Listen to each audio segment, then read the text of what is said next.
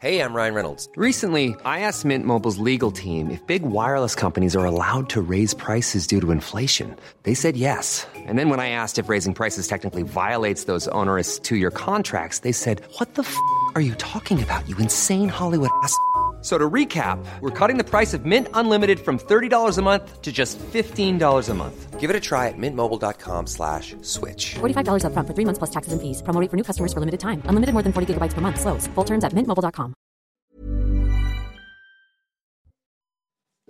Il est 14h, bienvenue sur CNews, c'est la parole aux Français, l'émission qui vous donne la parole et on démarre juste après le journal de Somaya Labidi. Bonjour Somaya. Euh, bonjour, bonjour à tous. Le parcours officiel de la flamme olympique a été dévoilé ce matin. Euh, Mont-Saint-Michel, Antilles, Château de Versailles, pendant plus de deux mois. À partir du 8 mai 2024, elle va traverser plus de 400 villes françaises.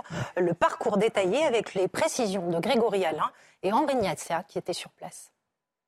Olympie, la Grèce, c'est cette mythique colline d'où sera allumée la flamme. C'est le point de départ de ce relais olympique avant d'arriver en France. 8 mai 2024, Marseille. Ce sera la première ville-étape de ce parcours à travers la France. Plus de 65 villes, 68 jours de parcours et une petite spécialité, le relais des océans, puisque depuis Brest, le 7 juin jusqu'au 17 juin, eh bien, la flamme fera tout simplement une traversée transatlantique sur le Maxi Banque Populaire en compagnie d'Armel Lecléache. Deux jours également de parcours, rien que pour la ville qui va accueillir les Jeux Olympiques, 14 et 15 juillet 2024. Ce sera à Paris où sera bien évidemment proposé au public ce parcours de la flamme olympique. Ils seront plus de 10 000 chanceux à pouvoir l'apporter tout au long de ce relais.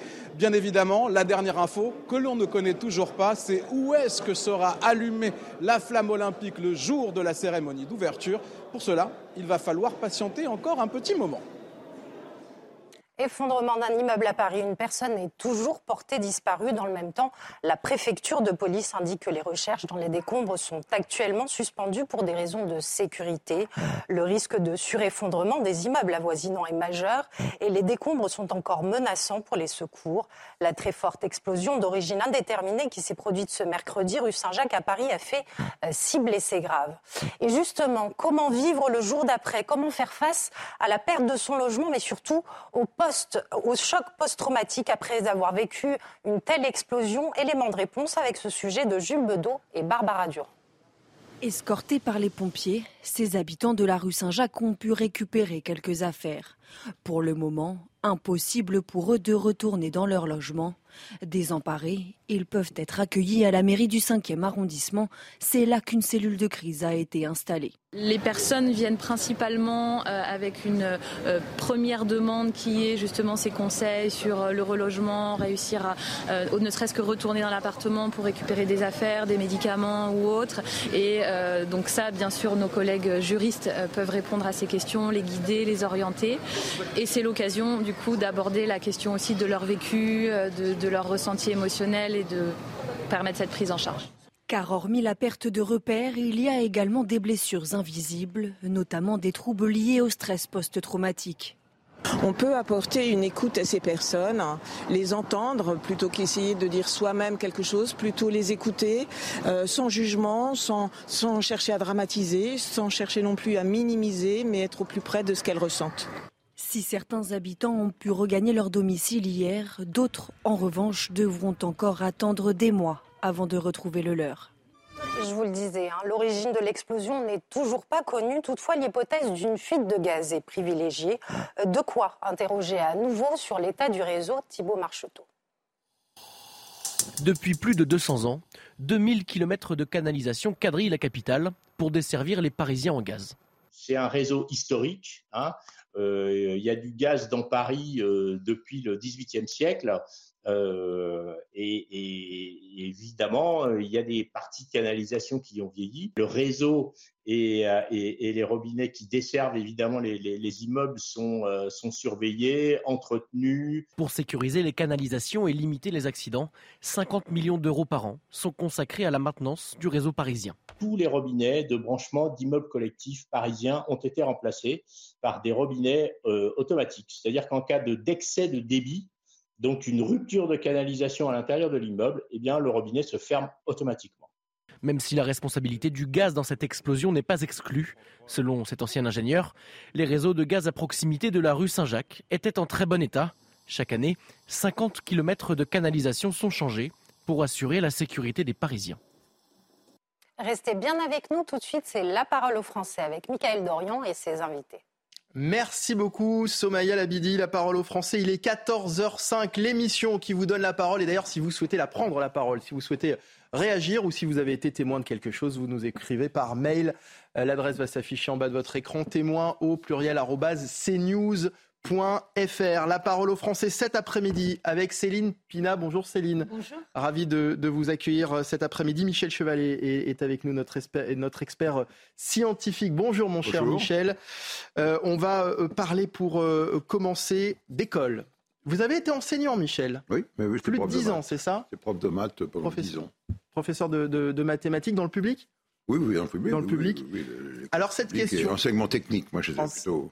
Enseignement technique. Alors cette question, faut-il éduquer les élèves au savoir-faire? Je vous pose cette question parce que cette semaine, Elisabeth Borne a annoncé lors d'une réunion à Matignon avec des jeunes son envie de développer les, compétences écologiques des élèves de, quatrième ou de troisième en proposant une sorte de certification écolo pour euh, s'assurer, dit-elle, euh, qu'il y ait un socle commun qui soit maîtrisé sur euh, différents items, bien s'alimenter, trier ses déchets ou encore comprendre le changement climatique. Des propos qui ont fait bondir David Lisnard, le maire de Cannes et président de l'Association des, maires de France. Il dit stop, l'urgence pour nos enfants et, la société est de rétablir les fondamentaux et, pas une énième manifestation de l'empire du bien qui va euh, encombrer le temps scolaire et le cerveau des élèves. Pour en parler avec nous, Maxime Repère de la, du, du SNALC, hein, le syndicat des, des personnels de l'éducation nationale. Bonjour Maxime, merci d'être en direct avec nous cet après-midi. Et puis Laurent Zamikowski de la, PAP, de la PEP, pardon, vice-président et porte-parole de la PEP, la Fédération des associations de, de parents d'élèves. Merci à vous également d'être avec nous. Alors d'abord votre réaction à tous les deux après cette euh, annonce euh, d'Elisabeth Borne. Maxime Repère, peut-être pour commencer en tant qu'enseignant, est-ce le rôle selon vous de, de l'école d'éduquer euh, les élèves au, au savoir-faire Écoutez, euh, simplement pour vous dire en introduction que pour moi cette annonce, ce n'est ni plus ni moins qu'un coup de com, et vous dire que en fait euh, la sensibilisation à l'écologie, euh, comme sur d'autres thèmes, hein, citoyens, qu'on soit dans le cadre de la citoyenneté ou du civisme, eh bien nous, le faisons déjà au niveau de l'école, que ce soit au niveau du primaire, du collège ou du lycée on le fait déjà. On a des éco-délégués qui sont en place dans tous les collèges et lycées depuis 2020. On a des programmes suivant les matières qui abordent les thématiques euh, de l'écologie. Donc voilà, c'est pas si vous voulez une nouveauté hein, que, l'on nous présente. Hein. Euh, Laurent Zamekowski en effet, effectivement, ça fait environ euh, je crois 40 ans que l'éducation au développement durable existe sous différentes formes. Donc on a un peu l'impression qu'on réinvente à une fois de plus la roue, alors qu'il faudrait tout simplement faire en sorte euh, que les programmes soient bien appliqués toujours. Hmm. Malheureusement, souvent, euh, les enseignants manquent de temps et certaines choses comme euh, l'enseignement au développement durable ou même l'enseignement moral et civil sont un peu minorés, on va dire. Alors qu'est-ce que c'est selon vous? C'est de la com ou c'est une façon finalement de culpabiliser les, les enseignants en leur disant bah, vous n'en faites peut-être pas assez sur ce sujet? Maxime Repère. J'en sais rien. Mais... Bien, bien, écoutez, euh, je, pense que c'est surtout une façon euh, pour euh, Madame Borne de se donner bonne conscience en parlant d'écologie, en faisant ce type d'annonce. On a l'impression, à travers cette annonce, qu'il n'y a rien qui est fait en termes d'écologie au niveau de l'éducation nationale, ce qui est complètement faux. Donc oui, pour moi, ce n'est ni plus ni moins qu'un coup de com', un saupoudrage, et qui va appeler, je pense, d'autres interrogations parce que quand on parle de certification écolo, on va parler de formation, euh, ça va prendre du temps. Généralement, ça se fait au détriment de disciplines. Hein, je prends un exemple très simple. Il y a, il y a quelque temps, quand on a annoncé le doublement des heures en enseignement moral et civique, ça s'est fait au détriment d'autres choses. Voilà, donc euh, déshabiller Paul pour habiller Jacques, euh, avec un petit soupçon de bonne conscience, je pense, je dis bien je pense, qu'il euh, y a d'autres façons d'aborder l'écologie, euh, déjà en, appliquant les programmes, puisque, encore une fois, que ce soit en histoire-géographie, SVT, en technologie ou ailleurs, on aborde à travers nos programmes une sensibilisation à l'écologie. Voilà. Rappelez-nous, Maxime Repère, vous êtes enseignant de D'histoire géo. D'histoire-géographie. Michel Chevalet, je le disais en introduction, vous avez été enseignant, vous avez été professeur de maths, euh, vous nous le disiez. Est-ce que ça vous fait réagir ces propos d'Elisabeth Borne? Oui, j'ai l'impression, si vous voulez, d'une manière très imagée, j'en prends la responsabilité, ayant vu moult réformes, moult ministres passer, j'ai dit on change le bocal, mais pas les cornichons qu'il y a dedans. On voit à chaque fois apparaître une lubie, une idée dans l'air du temps, et puis ça fait rien. C'est fondamental. C'est bien que l'éducation nationale se rapproche de l'évolution de la société. Elle était en retard souvent d'une génération. Moi, je l'ai vécu dans un certain nombre de domaines. On était complètement nos, élèves étaient complètement décamponnés par rapport à l'évolution de la société. C'est pas de leur faute des élèves. Donc en retard sur ces sujets-là, c'est ce que vous voulez dire? Alors, c'est très bien. Mais avant, si vous voulez, il y avait ce qu'on appelait, moi j'ai connu, il y avait les sciences dites naturelles. Hmm. Ah, je, parodie un peu, mais je suis pas loin de la vérité. Puis après, j'ai vu apparaître les sciences de la vie. Puis après, j'ai, une, euh, on a rechangé l'étiquette. Sciences de la vie et de la terre après. Voilà, voilà, c'est ça. Vous voyez, voilà ça. On, va, là, on va maintenant, on va dire, bah, on va faire de l'écologie. Ok, bravo. Sauf qu'il faut que le cadre soit bien précis et surtout former les enseignants. C'est ça la, clé. Hmm. Moi, je l'ai connu, j'étais dans, parce que j'avais un diplôme d'ingénieur, dans l'enseignement technique. Et dans l'enseignement technique, donc, on avait des cours de technologie. La colonne Libé, la, la, technologie. Moi, j'ai monté une commission avec Claude Allègre, quand il était ministre, de remettre, vous allez voir, dans les petites classes CM1, CM2, ici à Boulogne, hein, dans des classes expérimentales, le mécano à l'école avec des CM1, CM2, mmh. pour leur apprendre le goût de la mécanique, le goût de la pratique, l'habileté manuelle, la cohérence, la rationalité.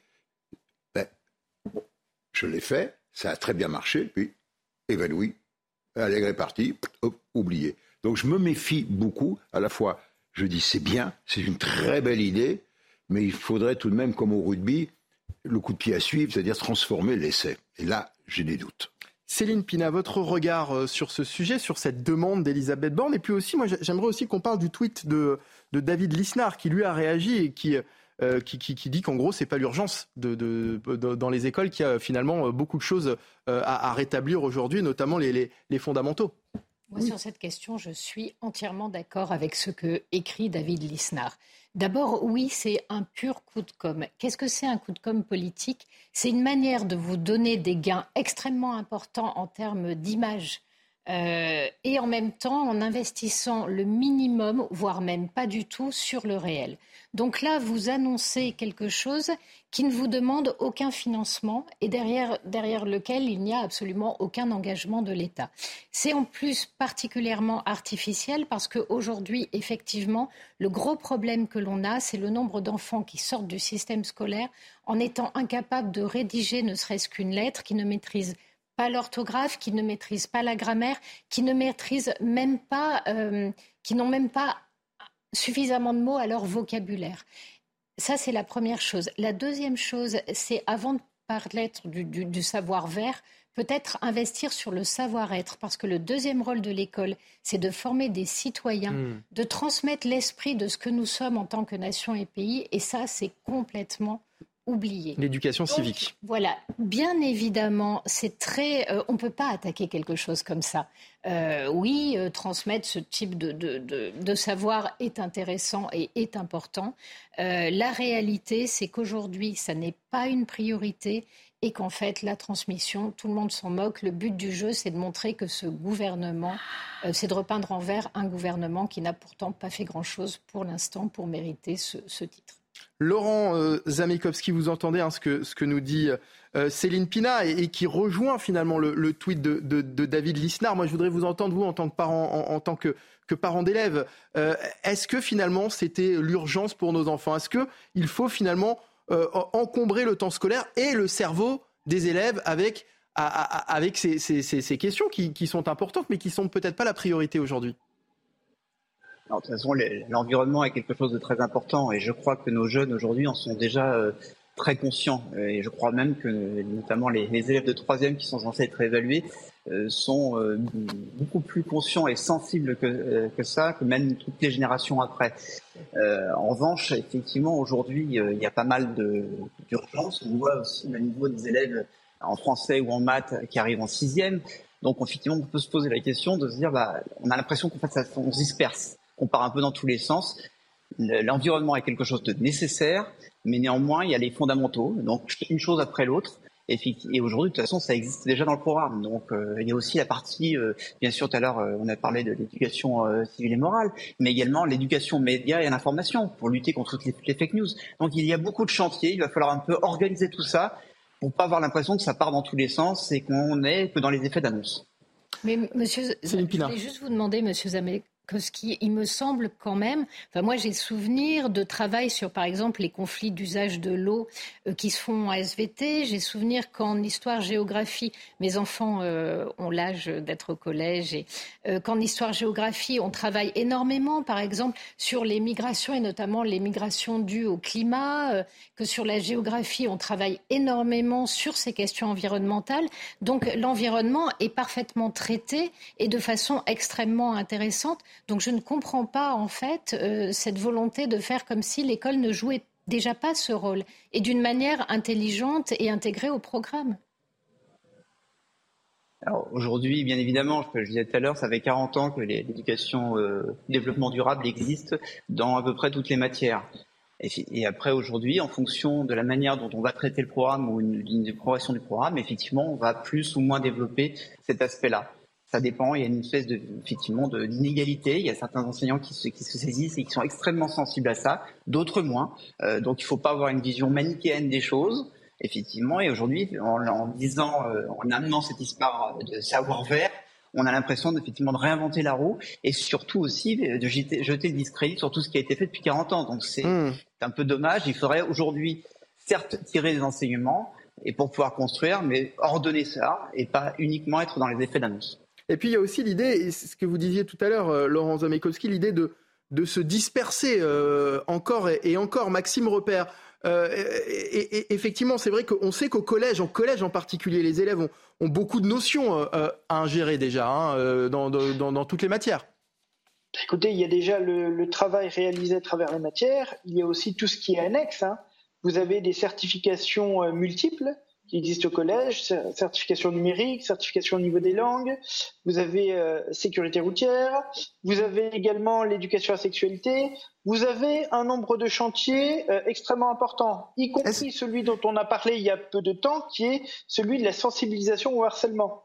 Mais oui, alors c'est évidemment des... Chaque, chacun de ces chantiers évidemment a son importance, mais il y a un moment donné, on, on peut aussi se, se poser euh, euh, la question. Euh, est-ce que le rôle de l'école, finalement, c'est d'aborder tous ces sujets? Écoutez, je, pense que d'aborder la question, les questions citoyennes et de civisme au sein de l'institution scolaire, c'est quelque chose qui est important, mais il ne faut pas oublier que l'éducation nationale, ce n'est pas l'éducation tout court, et que l'école ne peut pas tout faire. je parlais il y a quelques semaines de la question du cyberharcèlement. La question du cyberharcèlement, on peut l'aborder effectivement au collège, par exemple, mais il ne faut pas oublier que le cyberharcèlement se prolonge dans la sphère privée. Et il y a des choses que nous ne maîtrisons pas. Et notre rôle, je le répète, ce n'est pas de se substituer aux missions et au rôle des parents. Voilà. Ça veut dire qu'on en demande encore une fois toujours plus aux enseignants, en fait, euh, euh, Maxime Repère?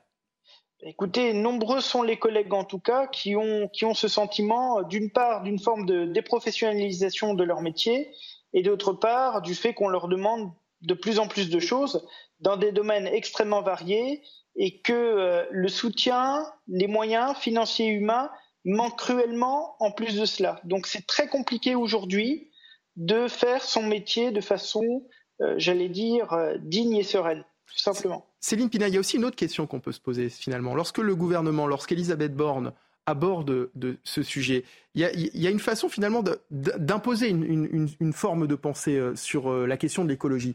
Euh, est-ce qu'aujourd'hui, ça veut dire clairement on n'a plus le droit, on n'a on a on, pas le droit de ne plus être écolo, on n'a plus le droit de ne pas être écolo? En tout cas, ça peut être euh, perçu de cette façon-là. Ça peut être perçu comme ça. Normalement, le rôle de l'école, c'est pas de former idéologiquement des personnes, c'est de leur donner suffisamment d'atouts, de matière et de compétences pour qu'elles puissent euh, se poser un certain nombre de questions, aller chercher des réponses, les résoudre et se positionner ensuite politiquement ou dans leur sphère ou dans la hmm. sphère d'action qu'elles choisissent. Là, ce qu'on voit, c'est effectivement une tentative d'idéologiser les choses. Après, ce qu'on peut voir aussi, c'est qu'il s'agit de préparer les enfants à un monde qui se durcit à un monde dans lequel on anticipe une grande violence. Il y a la violence de la guerre, mais il y a la violence du climat avec tout ce qu'il engendre. Autrement dit, les questions qui se posent sur est-ce qu'on peut arriver à nourrir 8 milliards d'êtres humains? Est-ce que ces problèmes climatiques ne vont pas engendrer des déplacements de population difficiles à gérer? Le problème, c'est qu'en fait, on fait tout ça d'une façon assez cuculapraline et en fait, tout l'arrière-champ, qui est un arrière-champ assez sombre, euh, lui est quasiment euh, nié. Le problème, c'est qu'en fait, si on veut vraiment euh, regarder ça en face, la question, c'est que c'est peut-être pas les enfants qui sont en première ligne, hmm. c'est peut-être nous. Et nous, on a peut-être tendance à se. Moi, ce que j'entends quand je vois Elisabeth Borne faire ça, c'est euh, des politiques qui se lavent les mains des questions environnementales et qui se disent de toute façon, ce sont nos enfants qui auront à les gérer, alors sensibilisons-les et puis après. Et puis on met ça aussi sur le dos des profs. C'est aussi, il y a un peu de ça aussi en, disant bah, on, va laisser, voilà, on s'en lave les mains, on laisse les profs finalement euh, faire ce travail-là. Et il y a en même temps une absurdité totale, c'est-à-dire à la fois vous avez un État de plus en plus directif et qui passe son temps à hum, parler de liberté pédagogique pour les profs. Or moi je ne suis pas sûre que la liberté pédagogique soit une valeur très importante. Je pense qu'au contraire, euh, qu'un État à un moment donné se positionne très clairement sur les programmes et ce qu'il hmm. choisit de transmettre à des citoyens a le mérite d'être clair, que cette responsabilité, que cette liberté pédagogique euh, envers des gens qui finalement ont des engagements, on ne sait pas trop lesquels, devant qui répondent de leur liberté pédagogique, est peut-être un peu gênante. Donc peut-être qu'il y a aussi un problème de positionnement. Quel doit être le rôle de l'école? Quel est à l'intérieur de cette école le degré de liberté dont bénéficient les professeurs? Peut-être que ces questions-là seraient bonnes à être mises sur la table avant euh, de, mettre en place des propagandes dont on ne sait pas trop d'ailleurs où elles vont aller, qui vont les faire. Si c'est pour se retrouver avec des associations peut-être très engagées et peut-être un petit peu trop engagées qui viennent intervenir à l'intérieur de l'école, ça peut être embêtant. Il nous reste deux minutes sur ce sujet. On va redonner la parole à, Maxime Repère sur cette question, notamment de, euh, l'idéologie qui a pu être amenée par cette question soulevée par Elisabeth Borne euh, cette semaine, Maxime Repère. Vous savez, pour, moi, l'école, elle, a deux vertus fondamentales. La première, c'est de transmettre des savoirs, un contenu solide, euh, la capacité euh, des élèves, voilà, à s'intégrer plus tard dans, dans le monde du travail, etc., dans la société. La deuxième chose, c'est d'éveiller avant tout chez les élèves l'esprit critique.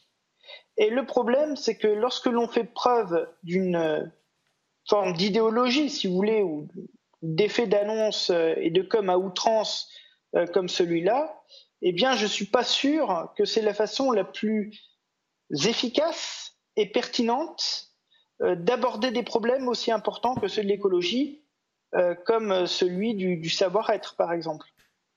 Ou du savoir de façon générale. Donnons un savoir solide, scientifique, un savoir solide, un savoir pardon, scientifique solide aux élèves pour qu'ils puissent derrière euh, réagir puis agir. Voilà, c'est ça l'esprit critique.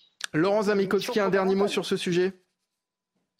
Bah, effectivement, euh, on a dit que l'éducation nationale instruit, les parents éduquent, mais de l'autre côté, des parents aujourd'hui qui ne sont pas forcément sensibilisés euh, et qui ne connaissent pas les tenants et les aboutissants sur l'environnement ont aussi besoin d'aide, et c'est là où l'école aussi joue son rôle de complément avec les parents. On ne peut pas malheureusement transmettre plus que ce qu'on a, donc effectivement, il y a des parents qui sont plus informés que d'autres, et aujourd'hui, néanmoins, l'école a ce rôle. Merci beaucoup euh, à tous les deux. Merci Maxime euh, Repère euh, du SNALC, le syndicat des personnels de l'éducation nationale, et Laurent Zamekowski, vice-président et porte-parole de l'APEP, la Fédération des associations de de parents d'élèves. Merci à tous les deux d'avoir été avec nous dans La Parole aux Français. Michel Chevalier, Céline Pina, vous restez euh, à mes côtés. On va continuer. Euh, on va revenir bien sûr dans un instant et on va euh, revenir sur le drame du Titan, Michel, avec ces, cinq personnes qui, qui sont décédées. On va en parler dans un instant pour la suite de La Parole aux Français en direct sur CNews. Restez avec nous. Est 14h30 sur CNews. Merci de nous rejoindre. La parole aux Français continue. L'émission qui vous donne la parole chaque après-midi sur CNews. Et on va parler euh, dans un instant de ce drame tragique, la mort des cinq passagers euh, du Titan. Le sous-marin avait disparu dimanche dernier alors qu'il était en expédition au large de l'Amérique euh, du Nord sur l'épave du Titanic. On va en parler. Si vous souhaitez réagir d'ailleurs à, tous nos sujets, si vous avez été témoin de quelque chose, vous pouvez bien sûr nous écrire par mail témoin.cnews.fr. Mais tout de suite, le flash, le rappel des titres de l'actualité, c'est avec Simon Guillain. Emmanuel Macron a évoqué ce vendredi un consensus complet pour réformer en profondeur le système financier mondial. Des mots en clôture du sommet de Paris dédié à la lutte contre la pauvreté et le changement climatique. Il faut commencer le travail dès maintenant, a ajouté le chef de l'État. Escroquerie à la fausse convocation judiciaire, vaste coup de filet en France. Un total de 19 personnes ont été arrêtées pour un préjudice évalué à au moins 3,5 millions d'euros. Et à l'issue de leur garde à vue, eh bien 15 d'entre elles ont été convoquées devant le tribunal correctionnel pour être jugées. Et puis l'Union européenne exige que Twitter renforce ses moyens pour respecter sa nouvelle régulation du web. Un renforcement qui doit être effectif d'ici le 25 août prochain. Si la technologie n'est pas prête, ils doivent disposer de suffisamment de moyens pour combler l'écart. J'ai parlé de ce sujet spécifique avec Elon Musk, précise le commissaire européen Thierry Breton.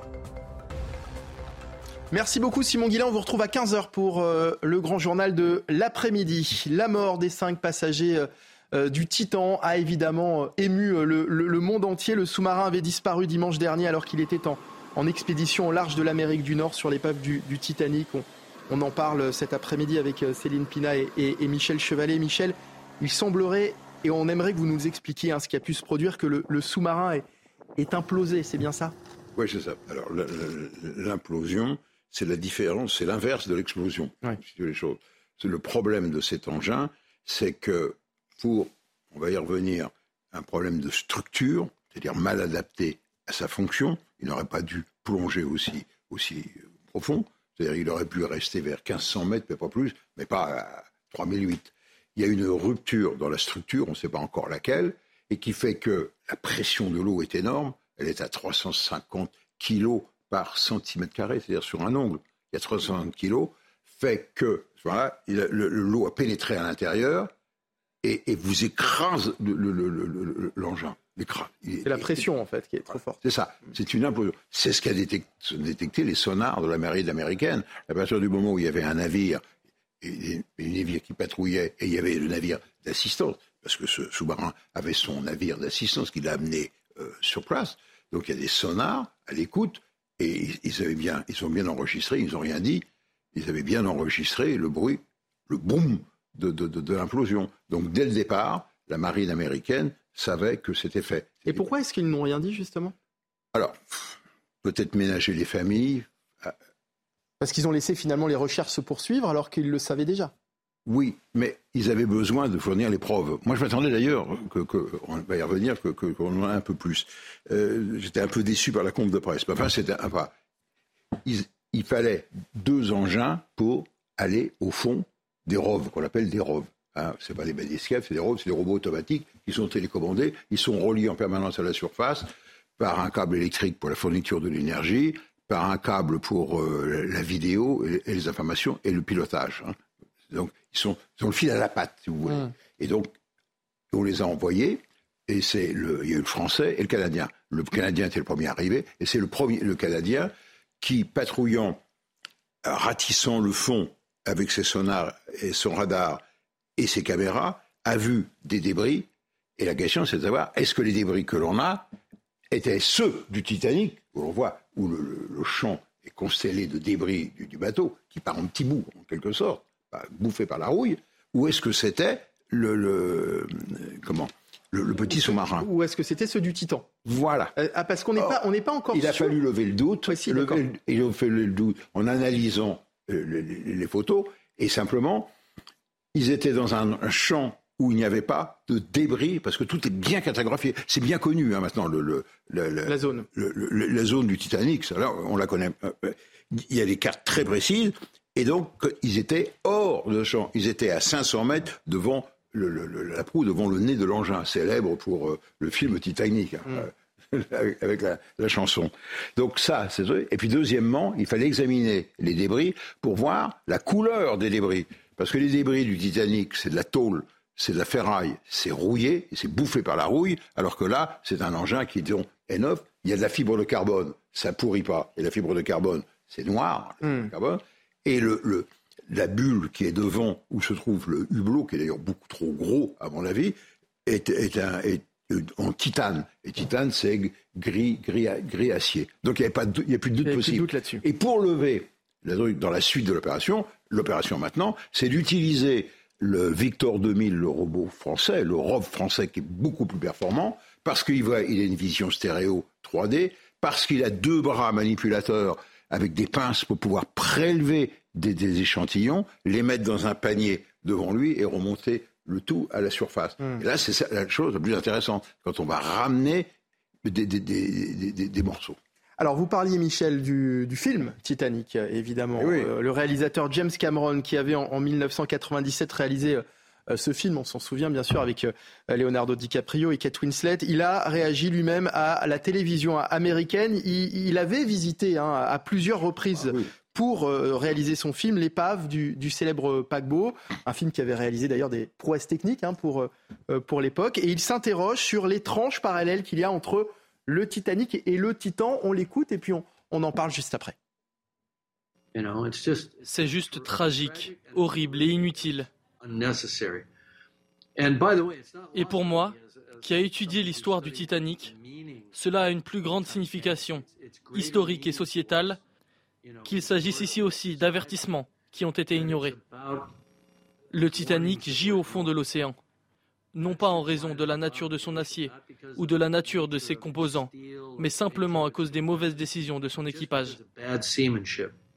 Et aujourd'hui, au même endroit, il y a une autre épave qui gît au fond de l'eau, pour les mêmes raisons. Michel, c'est terrible hein, ce que nous dit euh, James ah Cameron. Il nous explique en gros que le, Titan a implosé car euh, le PDG euh, de la compagnie qui est décédé n'a pas écouté les, avertissements et que le Titanic, bah, c'était un peu la, même chose. On peut presque parler de, malédiction, j'ai envie de dire. Oui, enfin c'est vrai, on peut faire, on peut faire un, parallèle. Un, parallèle. À chaque fois, c'est l'homme. C'est l'homme qui est, qui, est, responsable, bien sûr. Pour le Titanic, c'est le, le choix qui a été fait à toute vapeur d'aller le plus rapidement possible pour le, voyage inaugural, évidemment, et donc de prendre une route nord et de ne pas avoir tenu compte dès le départ, attention, il y a des icebergs qui dérivent, et ils ont un, énorme qui s'est détaché du Groenland, et, il seul l'est fait. Alors qu'il aurait pu l'éviter. Hmm. C'est ça, qui, ça qui est stupide c'est que cet accident n'aurait jamais dû se produire avec un peu de bon sens et de prendre une route beaucoup plus sud et de dire bah, on arrivera un jour plus tard. Et il aurait, il, aurait pas dû aller aussi vite, il aurait, il, aurait été à, à, une allure plus réduite, il aurait peut-être pu l'éviter. Enfin bref. En brouillard, dans du brouillard, dans du brouillard en plus. Bien sûr. Il avait, il et puis, et puis aussi, c'était les premières radios. Et les premières radios, c'était Marconi. Elles étaient du télégraphe. Elles étaient payantes, société privée. Et donc on donnait la priorité pour faire du fric au message des passagers Hein, on fait des selfies, mais avant, c'était on disait coucou, je suis à bord de, là, je, voyage, au détriment des messages radio qui étaient envoyés signalant la dérive des icebergs. Bah, c'est fou quand vous y pensez. Et quand un message est arrivé, bah, il le remplacerait. Bah, alors ça, c'est pour le Titanic. Pour le Titan. Titanic. Alors l'autre, l'autre, c'est un, un choix. Il a, comme il a du fric, il a fait construire un engin. On sait et c'est maîtrisé. Il y en a eu des bathyscaphes, il n'y a jamais eu de problème. On fait des sous-marins nucléaires, il n'y a pas de problème. Et là, à mon avis, il y a eu des choix qui n'ont pas été les, meilleurs. Le premier choix, c'était la, forme de l'engin. Tous les engins, pour résister à la forte pression, ce qui résiste le mieux, parce que la pression est énorme, je vous l'ai dit, c'est 350 kg par centimètre carré. C'est une bulle, c'est une sphère. Et sphère en titane, un métal léger, mais parfaitement résistant il l'a fait que l'avant. Deuxièmement, le hublot, pour, permettre le spectacle, parce que c'est un spectacle, hein, le hublot, dans l'Archimède, moi j'ai plongé, il fait à peu près une dizaine de centimètres, pour rendre le nez dessus. C'est Titanic. Hmm. Par contre, là, il fait 60 centimètres. Et 60 centimètres avec 350 euh, kilos par centimètre carré, moi j'ai fait, ça fait presque 350 tonnes. 350 tonnes qui appuient dessus. Un TGV, la rame, la rame de 10 voitures, c'est 400 tonnes. T'es compte l'énormité des choses, il faut avoir la, conscience de ça. Et puis enfin, la, partie, le compartiment pour les, 5 passagers, euh, c'est trop, on ne tient pas debout. Hein. Vous avez vu, c'est un tube. On a fait le choix d'un cylindre. Et le cylindre, à mon avis, c'est pas, c'est, pas la, meilleure forme pour résister à la pression. Céline Pina. Euh, en fait, ce qu'on peut remarquer euh, malgré tout, c'est aussi la la permanence de la fascination, que ce soit pour le Titanic ou pour l'aventure du, Titan. Et dans les deux cas, il y a autre chose, moi, qui me frappe, c'est en fait la différence entre la sincérité et la vérité. Le, capitaine du Titanic, comme le co-concepteur euh, du Titan, euh, sont morts avec leur navire parce qu'ils l'ont accompagné jusqu'au bout, parce qu'ils y croyaient. Ils sont morts aussi de la foi qu'ils portaient en leur capacité à eux. Ils sont allés jusqu'au bout. Et je pense que quand vous voyez les doutes qu'avait euh, M. Narjolet, qu'il exprime apparemment euh, autour de lui, s'il a sans doute fini par monter, c'est qu'on se dit, bah, si le concepteur de l'engin monte, c'est qu'il a une confiance totale dans ce qu'il fait tout comme le capitaine du Titanic avait une confiance totale dans ce qu'il faisait. Donc on ne peut pas mettre en cause l'engagement du cofondateur comme celui du capitaine, mais montrer peut-être que parfois trop de foi en soi-même euh, et que la sincérité n'est pas une garantie ni de qualité ni de vérité. Les cinq victimes sont le français Paul-Henri Narjolet, passionné et expert du Titanic, le britannique Amy Charding, connu pour son amour des expériences extrêmes, l'homme d'affaires pakistanais-britannique Shahzada Dawood, son fils de 19 ans Sulman Dawood, ainsi que l'américain Stockton Rush, PDG de l'entreprise, on en parlait, Ocean Gate Expeditions, qui a organisé la, sortie. Un dernier mot sur ce sujet, Michel Oui, vous voyez, c'est être téméraire, c'est pas très bon, les deux. Mais derrière moi, ce qui ressort, on se dit comment se fait-il que le français, qui a plongé, j'ai plus, 75 fois qui connaît le mieux le Titanic, se soit embarqué dans cette affaire. Alors qu'il y a eu des doutes déjà qui étaient connus, c'était exprimé, on le retrouve, par l'un des directeurs et qui a été viré parce qu'il avait osé critiquer faire une analyse en 2019, en 2019, en étant en 2023. Et donc, le, pourquoi, à mon avis, j'ai retenu dans, dans, son interview, dans son portrait, un mot passion. Passion. Vous savez, c'est comme les pilotes d'avion. Moi, je suis dans une résidence, il y a beaucoup de pilotes, ils ne veulent plus. Bon, c'est la retraite. Ils s'emmerdent. Et ils veulent revoler. Les astronautes, moi, j'ai rencontré encore Pesquet ou Bourget, il n'a qu'une idée fixe. C'est pour les, conversations de Pesquet. Bon, il est génial. il n'est pas encore à la retraite, Thomas Pesquet. Non, non, il ne parle que de repartir dans l'espace et de la Lune. Maintenant, c'est je ne parle plus de Mars, il sait que c'est trop loin. C'est la Lune. Il veut, aller sur la Lune. Non, mais c'est terrible. C'est la, et, je, et, je le et, je le comprends. Les alpinistes rêvent d'aller se faire euh, sommet, et il y en a qui laissent leur vie, prennent des risques. Et là, eh ben, il s'est engagé dans, cette affaire. Il n'est pas sot. Il, il, a plongé. Il aurait dû, en voyant l'engin, en disant Ouh là là, ça sent le bricolage, ce truc-là, je n'ai pas foutu. Oui, parce que c'est ça aussi la question qu'on peut se poser. C'est est-ce que finalement toutes les précautions euh, ont, été prises? Ce drame aurait pu être évité. Est-ce est que l'engin aurait pas pu être envoyé d'abord différemment, peut-être seul, peut-être sans personne à l'intérieur? Mais il avait déjà fait trois. Il a déjà, il a déjà plongé, je crois, à trois reprises. il, avait plongé à trois reprises. Oui, oui, oui, il avait déjà plongé. Non, non, il n'y avait pas de certification. Paradoxalement, pas de certif. On est dans les eaux internationales. Et dans les eaux internationales, vous pouvez faire ce que, hmm. c'est dramatique, vous pouvez faire ce que vous voulez. Et vous pouvez mettre une coquille de noix et, bon, je ne vais pas dire que c'est une coquille de noix, mais cet engin-là, vu ce que j'en connais, n'était pas adapté pour cette profondeur. Voilà, c'est tout. Allez, on va changer de sujet à présent. On va parler de la sécurité des plages. On, s'approche évidemment des, des vacances, hein, Michel, Céline. Et alors qu'une bande de voleurs ont dépouillé des baigneurs, figurez-vous, près de Montpellier sur les plages du Pont du Diable. 20 à 40 adolescents euh, venus des cités de, Montpellier ont en effet fait une razzia sur les bords de l'Hérault. Euh, on va en parler avec Patrice Martin, qui est CRS du syndicat de police unité SGP. Merci d'être avec nous, Monsieur Martin, cet après-midi. Alors, ça fait ce, fait divers près de Montpellier, alors que nous sommes encore qu'au mois de juin, finalement, inquiète les futurs vacanciers, évidemment.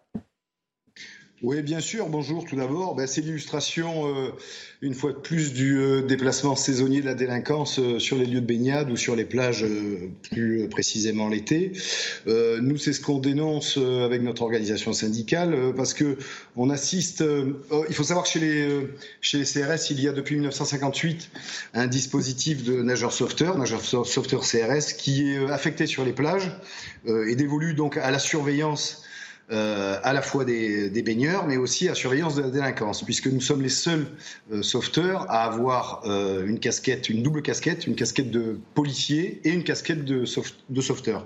Et malheureusement, on va dire depuis les années 80, 90, où dans les années 90, il y avait environ 800 à 1000 nageurs sauveteurs des CRS sur les plages. chaque année, on subit des coupes franches dans nos effectifs. Aujourd'hui, on arrive péniblement à 300 nageurs sauveteurs qui sont euh, affectés sur les plages, euh, ce dispositif. Et malgré cette baisse constante, 280 exactement, malgré cette baisse constante, eh bien, on, assiste à une hausse euh, constante de, des infractions et de l'activité judiciaire qu'on effectue sur ces plages. Alors pour qu'on comprenne bien, hein, vous, nous dites que les, les, nageurs sauveteurs donc interviennent sur, sur les plages, mais que les policiers qui n'ont pas cette double casquette ne peuvent pas intervenir?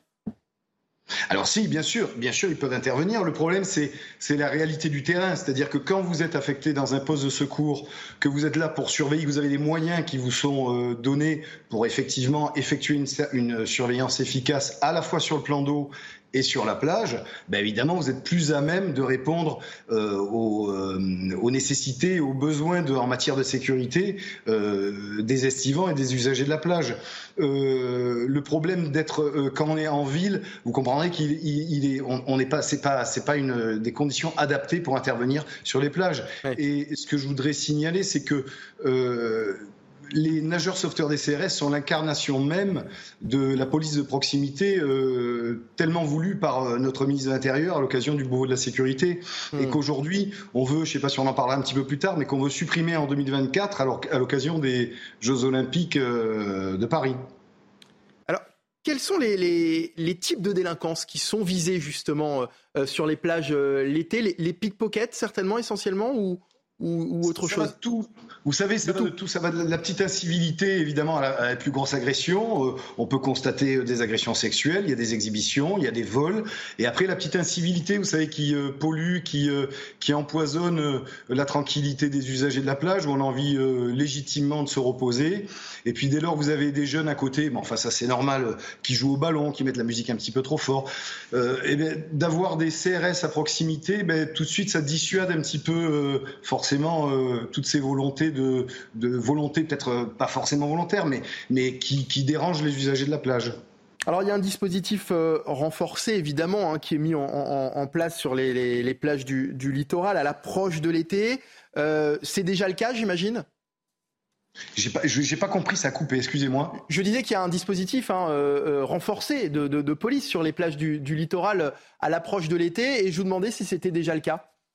Oui, alors non, pas, pas encore. Euh, euh, pas, partout alors peut-être, parce que avant on avait. Parce que dans, je crois que dans les Bouches du Rhône, il y a déjà des, des, policiers euh, nationaux qui ont été déployés justement déjà sur, sur les plages en, en, prévision de, de, la saison estivale. Alors, vous parlez peut-être des polices urbaines. Moi, je vous parle de ce que je connais, c'est-à-dire à savoir les CRS, le dispositif CRS. Nous, pour nous, le dispositif CRS, on sera en plage à compter du 30 juin jusqu'au 27 août. Voilà, nous justement, on aimerait que ça, soit un petit peu plus large parce que vous avez vu que la fréquentation avec euh, les saisons estivales et, la météo euh, qui est de plus en plus belle, bah, évidemment, dès le mois de juin, vous avez des, des, touristes, des estivants qui se déplacent sur la plage et qui veulent, qui veulent euh, se baigner. Et donc, nécessairement, le week-end notamment, bah, on a besoin aussi là de forces de police. Alors après, on est tout à fait conscient qu'on ne peut pas être partout tout le temps et qu'on ne peut pas mettre un policier derrière chaque, chaque baigneur ou chaque, chaque estivant.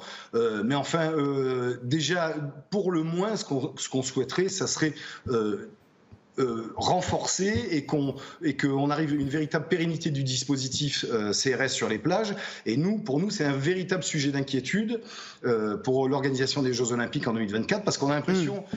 que pour nos autorités, la Terre va s'arrêter de tourner qu'il y aura plus de délinquance sur les plages et puis qu'il faudra exclusivement concentrer les moyens et les forces de police pour l'organisation de ces Jeux olympiques. Alors même si on est conscient de l'importance et de l'enjeu d'assurer une sécurité efficace pour ces Jeux olympiques, bien sûr. Parce que ce qu'on comprenne bien ce que vous êtes en train de nous expliquer par rapport au JO 2024, donc l'été prochain, l'été 2024, vous êtes en train de nous dire que euh, les sauveteurs euh, euh, CRS ne seront, plus, ne seront pas déployés sur les plages et qu'ils seront à Paris pour, pour les JO. C'est ce que vous êtes en train de nous dire.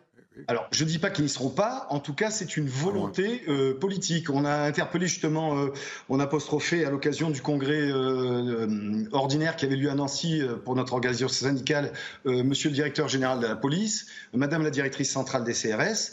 On leur a fait part notre inquiétude. Bon, mais pour eux, leur feuille de route, c'est de supprimer le dispositif CRS des nageurs sauveteurs en 2024 et pour autant, ils ont conscience, comme tout un chacun, de l'importance d'une présence policière sur les plages. Chacun est bien sûr plus rassuré d'avoir un poste de secours avec des policiers qui, je le rappelle, alors je ne voudrais pas noir sur le tableau non plus, mais en 2024, à l'occasion des Jeux Olympiques, il y aura de toute façon encore une menace euh, terroriste. Euh, juste pour votre, votre information, ce que je tiens à dire, c'est que les nageurs sauveteurs des CRS sont les seuls à être armés et évidemment les seuls à pouvoir euh, apporter une riposte et une réponse à une potentielle attaque terroriste sur les plages. J'ai l'impression parfois que euh, Sousse en Tunisie euh, en 2016, avec l'attentat qui a eu lieu, est, un peu loin et déjà oublié. Et pourtant, il a fait 39 morts et je crois tout autant de blessés graves. Donc euh, je pense que ça n'est pas un sujet à négliger. Et je voudrais pas qu'en 2024, on se retrouve avec une sécurité qui a été bradée, qui a été négligée sur les plages au profit exclusif de l'organisation des Jeux Olympiques. Ouais, il ne faut pas déshabiller effectivement les plages au profit de, euh, des Jeux Olympiques. C'est assez inquiétant euh, ce que nous dit euh, à l'instant Patrice Martin, Michel Chevalier. Mais c'est pas, pas la première fois qu'ils ils se sont plaints. Moi, j'ai connu ça dans fait, à TF1 des reportages où les, effectifs étaient, allaient en décroissant et, mmh. que des plages manquaient l'été de de, de, de, sauveteurs, hein, de sauveteurs. Céline Pina en fait, ça provoque des, des agressions d'opportunités.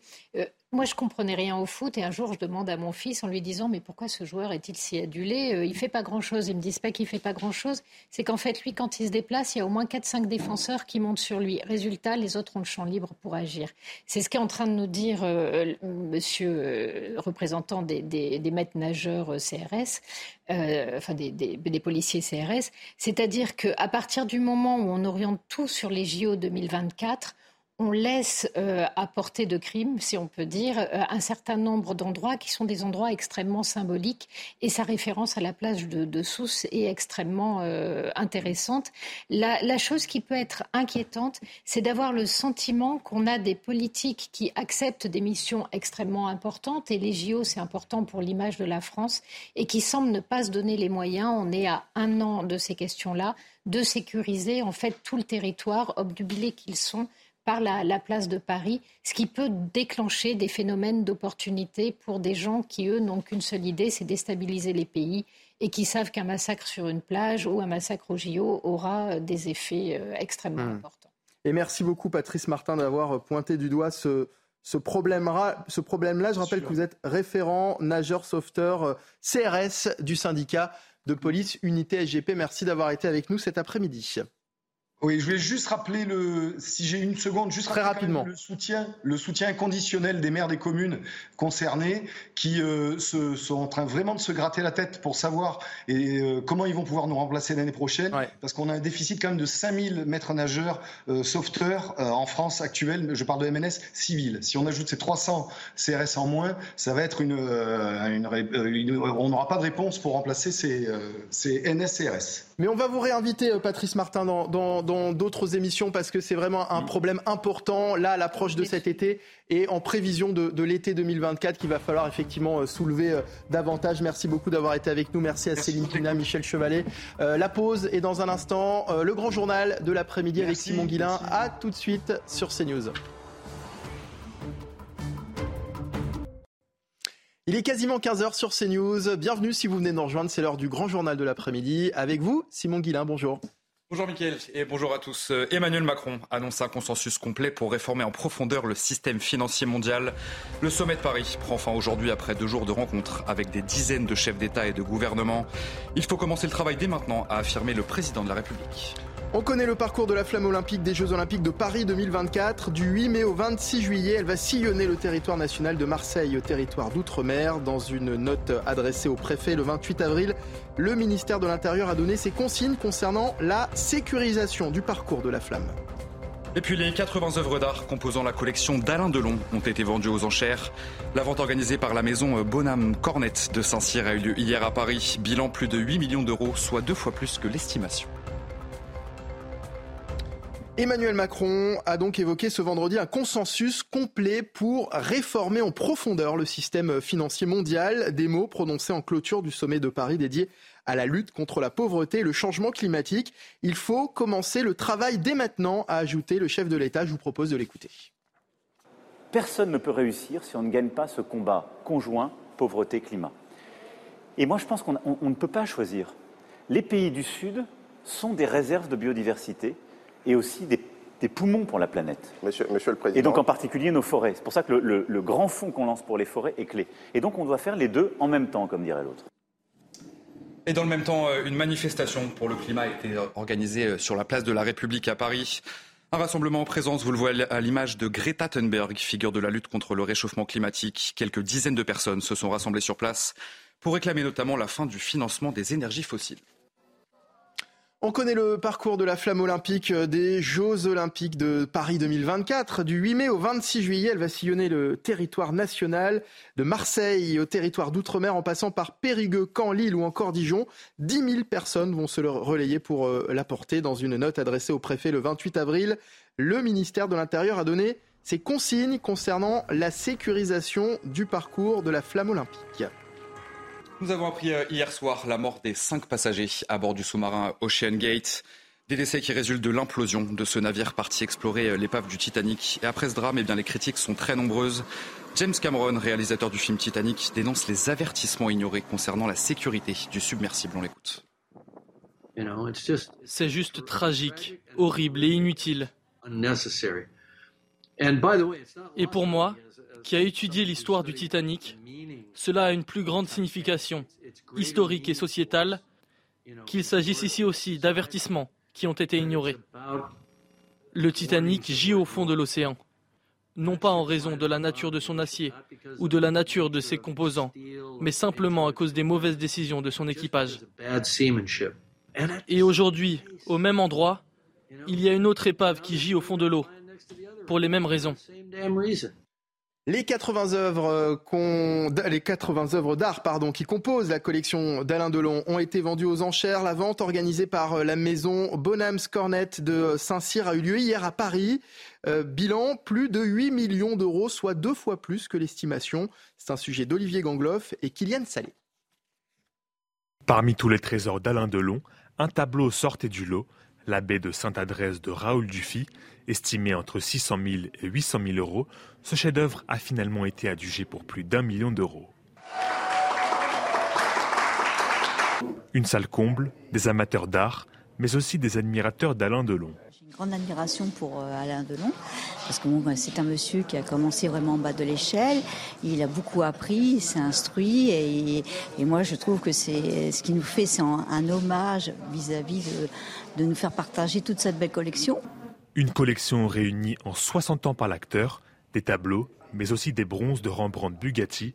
Selon le commissaire priseur, Alain Delon savait déceler le potentiel d'une œuvre d'art. Un œil extraordinaire et surtout un œil qui, était, qui traversait les siècles parce que ça allait de, du début de la Renaissance aux années 50, même jusqu'aux années 80 avec, avec Bottero. Donc c'était 5 siècles d'histoire et 60 ans de passion.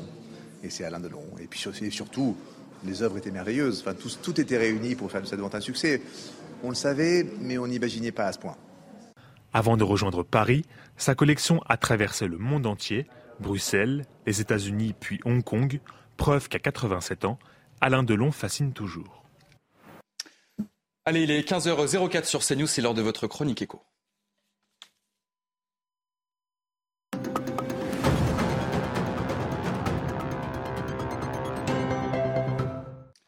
on va prendre la direction euh, du salon du Bourget pour cette chronique écho. On va parler du retour des avions supersoniques civils. Peut-être un jour reverrons-nous dans le ciel un successeur du Concorde. Les Américains ont présenté un projet. On voit tout ça avec Eric de Ritmaten, bien sûr. Peut-on croire au retour d'un avion supersonique comme il y a eu Concorde dans les années 70-80 Et oui, 20 ans après la fin du supersonique franco-britannique, on est ici chez les Américains, boom supersonique avec un avion qui s'appelle Ouverture. Alors c'est un avion qui serait 100% propre avec du fuel sans carbone. D'ailleurs, un accord a été signé ici au Bourget pour acheter ce carburant vert qui alimentera les moteurs de ce supersonique. L'avion sera beaucoup plus léger qu'au Concorde, il y aura moins de passagers, 55 à 80 personnes à bord, mais moteurs pour l'instant sont encore trois fois moins puissants que le Concorde de l'époque. Alors le pari n'est pas gagné. C'est vrai qu'on promet un vol pour 2027. La grande question, c'est de savoir si oui ou non il y aura des clients pour ce type d'appareil.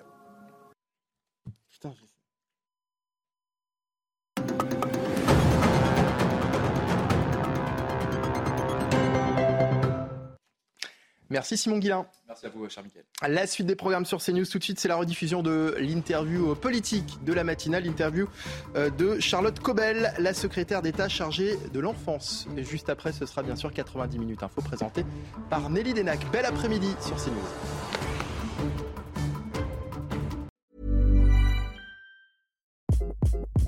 Hi, this is Craig Robinson from Ways to Win, and support for this podcast comes from Invesco QQQ the official ETF of the NCAA. Invesco QQQ is proud to sponsor this episode and even prouder to provide access to innovation for the last 25 years. Basketball has had innovations over the years too. We're seeing the game played in new ways every day. Learn more at Invesco.com slash QQQ. Let's rethink possibility. Invesco Distributors, Inc.